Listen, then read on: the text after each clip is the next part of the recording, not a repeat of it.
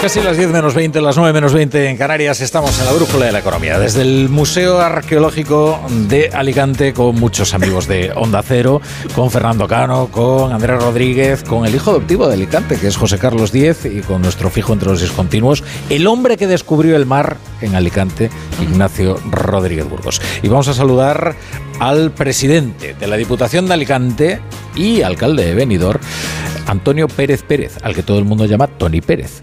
Eh, ¿Qué tal, presidente? buenas, buenas noches. Muy buenas noches, Rafa. Tenía mucha curiosidad en, conocerle porque se dice que eh, son dos cargos los que usted ostenta con, que, que auguran mucha proyección nacional.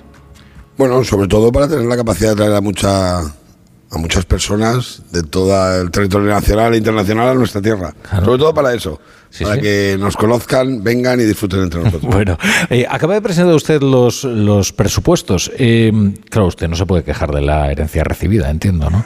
No, no, para nada, todo lo contrario. La aplaudo y procuro cuidarla. Ah.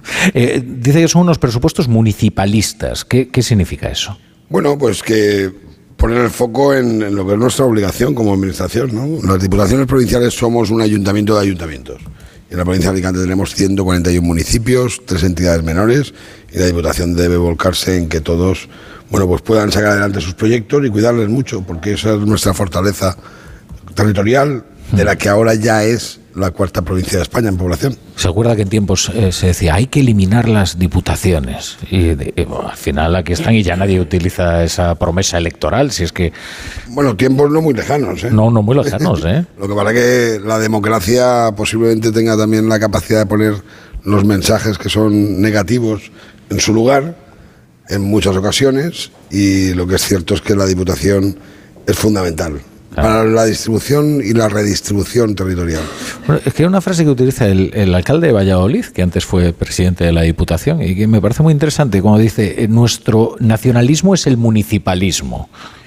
Yo creo que además el municipalismo español es una gran administración en su conjunto, perdón, y lo ha demostrado. Y si ha habido un momento en el que además se nos ha puesto eh, se nos ha dado esa oportunidad, aunque fuera por una circunstancia lamentable como la pandemia, nadie ha respondido como el municipalismo en atender lo que era necesario y lo más próximo y cercano, y eran las personas. Y la pandemia, bueno, ofreció esa oportunidad de que el municipalismo se revelara como lo que en realidad es, ¿no? La administración que en realidad atiende a los problemas de la gente. Y, si usted, en, su doble condición, ¿eh? como presidente de la Diputación de Elegante y como alcalde de Benidorm, tuviera que pedir un deseo para 2024, eh, para, para, para, sus ciudades, para, eh, eh, tendría que ver con el agua, con la sequía que estamos viviendo. Bueno, sin duda, ¿no? Y nunca te puedes alegrar de que haya territorios que tengan escasez de agua, aunque sea puntualmente, pero es verdad que la sequía ya no es una cuestión solo de algunos territorios, empieza a ser acuciante en todo lo que es prácticamente el territorio nacional, incluso cuencas que siempre han tenido agua disponible y suficiente empiezan a sufrir episodios eh, de necesidad y yo lo que creo es que el agua hay que llevarla de donde esté a donde se necesite, sea cual sea el territorio que la tenga y sea cual sea el territorio que la bueno, necesite. Usted siempre ha defendido el trasvase Tajo Segura, no sé si con alguna esperanza. Bueno, yo he defendido más cosas, he defendido el trasvase Tajo Segura con sobre todo de las agresiones que está sufriendo el trasvase Tajo Segura, pero también soy un defensor del trasvase del Ebro y soy un defensor de llevar el agua donde esté a donde haga falta. Se habla mucho de una España vaciada y en consecuencia también deberíamos hablar de la España rellenada. La gente no deja su hogar para vivir peor, para no buscar una oportunidad. La gente deja su hogar, que debe ser muy doloroso, para buscar una oportunidad, un modo de vida mejor o para simplemente eh, pasar el final de sus días en un territorio más amable. Eso hay que atenderlo. Es que, es que además esa no es la verdadera prueba ¿no? de esa trama de afectos que es la nación. ¿no? Si nos negamos el agua, ¿qué nos, nos vamos a negar? ¿no? Pues eh, recientemente ha habido mandatarios regionales, autonómicos, eh, que han lanzado amenazas, ¿no? De si no se es solidario con nosotros, tomaremos buena nota, ¿no? Mm. Mire, cuando estamos en una tierra como la de Alicante, sabemos que el agua que fuera un sobrante nuestro, una gota, haríamos lo imposible por llevarla al último extremo de este país para que un conciudadano nuestro, un español, tuviera garantizada el agua en el peor momento que pudiera pasar. Ah. Y esa conciencia es una conciencia efectivamente también de solidaridad. Yo creo que no hay nada que apunte más al progreso, a la prosperidad y a la generosidad que todos debemos tener. Si hacemos esfuerzos por llevar agua y acabar con el hambre, porque lo dice un objetivo de desarrollo sostenible en el 2030, en el país más remoto, en la aldea más remota, ¿cómo vamos a justificar impedir que tenga agua quien, quien es de nuestra misma posiblemente población, pero que ha decidido vivir eh, en otra? Eh, por esa oportunidad o por ese modo de vida. Eh, habla usted de las amenazas de algunos dirigentes regionales. aquí se ha instalado una empresa catalana muy importante, que es el Banco Sabadell, en Valencia, La Caixa. ¿Usted qué, opina de esta demanda de, de, Carlos Puigdemont que le pide al gobierno que multen a las empresas que no han regresado de las que se fueron durante el proceso? Bueno, pues que yo creo que que serán esas empresas las que tengan que decidir si se da un marco de oportunidad para que regresen o para que inicien su actividad en un determinado territorio. ¿no? Yo es que creo que habla muy poco bien, por no decir habla muy mal, de los dirigentes políticos que amparándose la democracia, que es una cosa de todos, que hemos luchado todos por ella, y la libertad, que es muy importante dentro de la democracia, pues utilizan criterios completamente dispares respecto de ello para establecer sus exigencias. Antes lo comentábamos, ¿no? Bueno, pues esas dos entidades bancarias están en la comunidad valenciana, una de ellas en Alicante, porque esta es una tierra de acogida hospitalaria que nunca le ha dicho a nadie, vete que aquí no tiene sitio. Claro. Entiendo que la ampliación del puerto de Valencia también se va a beneficiar a Alicante, ¿no? Y, sus municipios, o sea, dinamizará la economía de toda la región, ¿no? Bueno, nosotros trabajamos en clave de comunidad autónoma porque siempre lo hemos hecho así, ¿no? Y es verdad que Alicante tiene su particularidad, su singularidad, pero no sabemos que formamos parte de un todo. Alicante es comunidad valenciana y comunidad valenciana es España y España es Europa. Y no entiendo que aquellos que tienen una ideología que predica todo lo contrario sean los que pongan barreras y levanten muros. Si se trata de que todos podamos vivir el tiempo que podamos en la mejor convivencia y desde luego la solidaridad es algo fundamental para eso.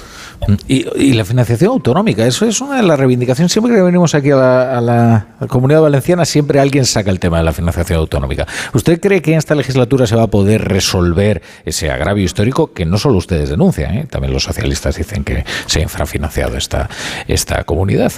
Pues tengo serias dudas, ¿eh?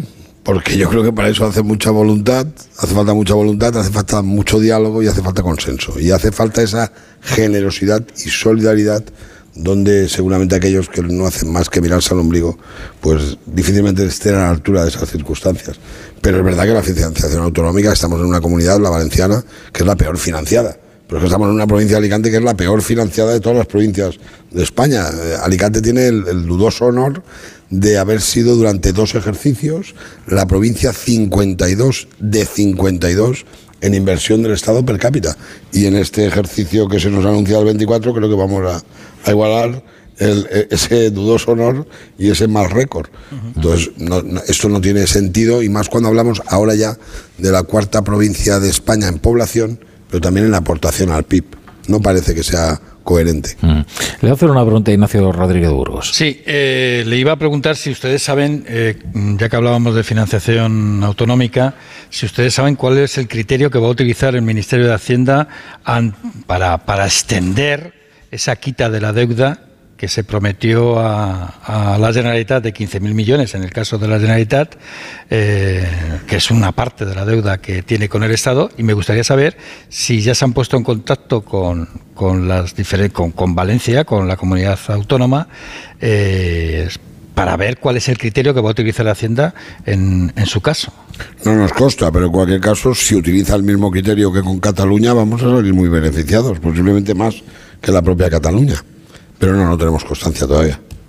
Y la otra cuestión, ya como alcalde de Benidorm, que es usted, eh, hasta noviembre se ha superado por primera vez que yo sepa los 100.000 millones de euros de gasto turístico por parte de los turistas que visitan nuestro país.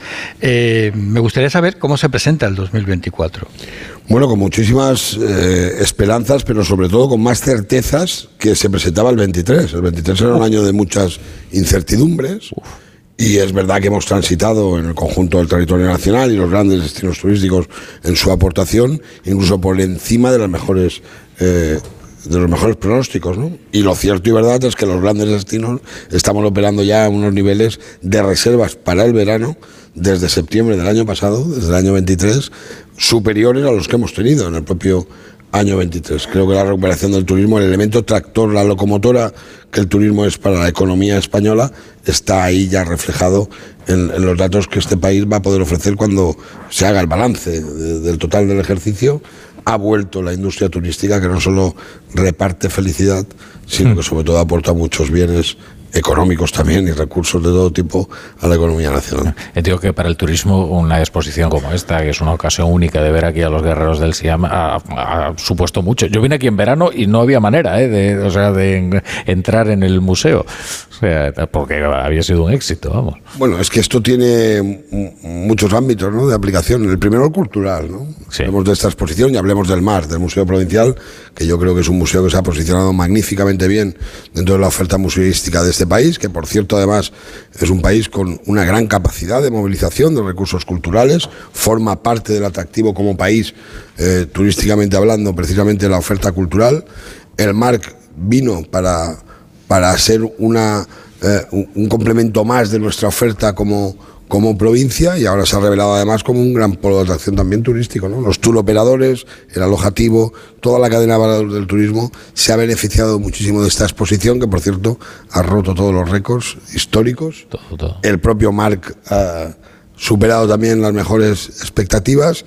Hemos superado los 300.000 visitantes en este año 23 y los 150.000 de ellos han sido solo para ver esa exposición de los guerreros de Xi'an, que es verdad que los chinos son muy inteligentes pero a veces negociando con ellos se sacan cosas buenas. Sí, sí. Pero ha sido duro, ¿eh? me han contado que las negociaciones, cinco años eh, preparando. Ha sido muy duro. Yo, yo siempre que hablo de, esta exposición digo que yo en realidad he venido aquí a recoger el, el fruto del éxito, porque esta es una exposición nacida en la administración provincial, pero en la corporación, hace dos corporaciones. Hay tres presidentes involucrados en esta exposición, César Sánchez, Carlos Mazón y un servidor que ha llegado, como digo, cuando ya la exposición tenía un trayecto y un recorrido de éxito y voy a tener la gran fortuna de ver cómo cuando finalice la exposición pues haya sido sin duda el evento cultural más importante de la provincia posiblemente en muchísimos años. Le va a preguntar eh, José Carlos Díez en calidad de hijo adoptivo de Alicante. Bueno, primero eh, voy a hablar bien del alcalde, porque siempre soy muy crítico. yo conocí al, alcalde en su ciudad, en Benidorm, con, a través de un amigo común y, noté el cariño que le tiene la gente en la calle. Es un alcalde muy próximo, pero bueno, eso es más habitual, ¿no? Hay muchos alcaldes en España que son muy próximos. Pero mm, yo lo que no me ha pasado con mucha gente, eh, Tony, te lo digo sinceramente, es que hay alcaldes socialistas, amigos míos, que te ponen por las nubes. Digo, joder, pues digo, en un mundo de polarización, ¿no? Estos son, y, y se lleva muy bien con alcaldes de todos los partidos, ¿no? Solo del PSOE, ¿no? Y dos, dos apuntes. ¿Y, con los del PP se lleva bien? Porque esto es lo eh, difícil. es que se, sorprendería, claro, se sorprendería usted. Se sorprendería usted. Eh, yo no sé si aquí se estila ya eso. Es que antes venía uno aquí y decía, ¿qué es? ¿Zaplanista o camsista? Y ahora yo no sé si hay familias en el PP eh, valenciano. Yo llevo tanto tiempo en política que, que encajo perfectamente cualquier apellido. Ya. Pero ya no hay familias aquí, esto ya no. Bueno, yo creo que el Partido Popular lo que sí que ha demostrado en este tiempo es unión, fuerza y un proyecto común. Y todo lo demás, créanme que a veces son en muchos casos invenciones y aquí se viene a trabajar. Bueno, dos apuntes. Sabéis que quiero mucho a esta tierra y, veraneo aquí y me siento alicantino. ¿eh? De verdad que no, no estoy como en mi casa. Eh, una, me voy a hacer un miley y con lo de la financiación autonómica, Tony, no hay plata. No va a llegar, es que no hay dinero. Es que está todo el mundo, salvo que empiecen a fotocopiar billetes de 50, que es lo que han hecho los argentinos, y generas inflación, ¿no? Esa es una opción, pero vamos, con el BC no es posible. Y dos, con lo del agua, que está muy bien y yo creo que es la posición, solo matizar que no hay una insolidaridad con los del Levante. El consumo de agua es agrícola, no hay, no hay escasez para consumo humano porque eso se va a priorizar, ¿no? Y el problema que hay, que no se cuenta con el trasvase de Tajo Segura, es que tiene el mismo precio que el año que se abrió en el año 79. Está a 19 céntimos el metro cúbico. la eh, desaladora de Torrevieja está a 1,10. Entonces, claro, quieren usar el trasvase porque está a 0,19. Entonces, no hay agua. Entonces, diles que se vayan preparando para el trasvase de Torrevieja porque en Almería no hay tajo segura y eh, riegan y tienen trasvase de desaladora. Es más caro, es, más jodido. Yo lo entiendo, ¿eh? que es jodido, pero se puede regar con desaladora. No estropea las plantas, todo esto que han contado. Y yo, sabéis que os quiero, ¿eh? que os lo digo con cariño, pero es que ni hay agua ni hay plata. Y tres, una pregunta. Hoy he estado con Alicante, con tu tocayo Tony. Eh, eh, Alicante fue pionera en España en tener digitalizado toda la red de agua en Dinapsis. La sede está en Benidorm. Yo conocía al alcalde allí y he estado con los principales empresarios tecnológicos de la, de la provincia. ¿no? O sea, es un milagro lo que habéis hecho. Benidorm tenía 3.000 habitantes en 1950. Tiene setenta y tantos mil. ¿no? Es un milagro lo que ha pasado aquí, pero es un milagro de baja productividad con salarios relativamente bajos. ¿no? Entonces, ¿cómo das el salto a la tecnología? Y hay un proyecto que ya lo hablamos, y no sé si lo tienes en, en, la, en la Diputación, y si no te lo recuerdo para que lo metas, que se llaman nómadas digitales. Tú tienes uno de los mejores aeropuertos de España conectado. Concluye, José Carlos, concluye. Es mi trabajo.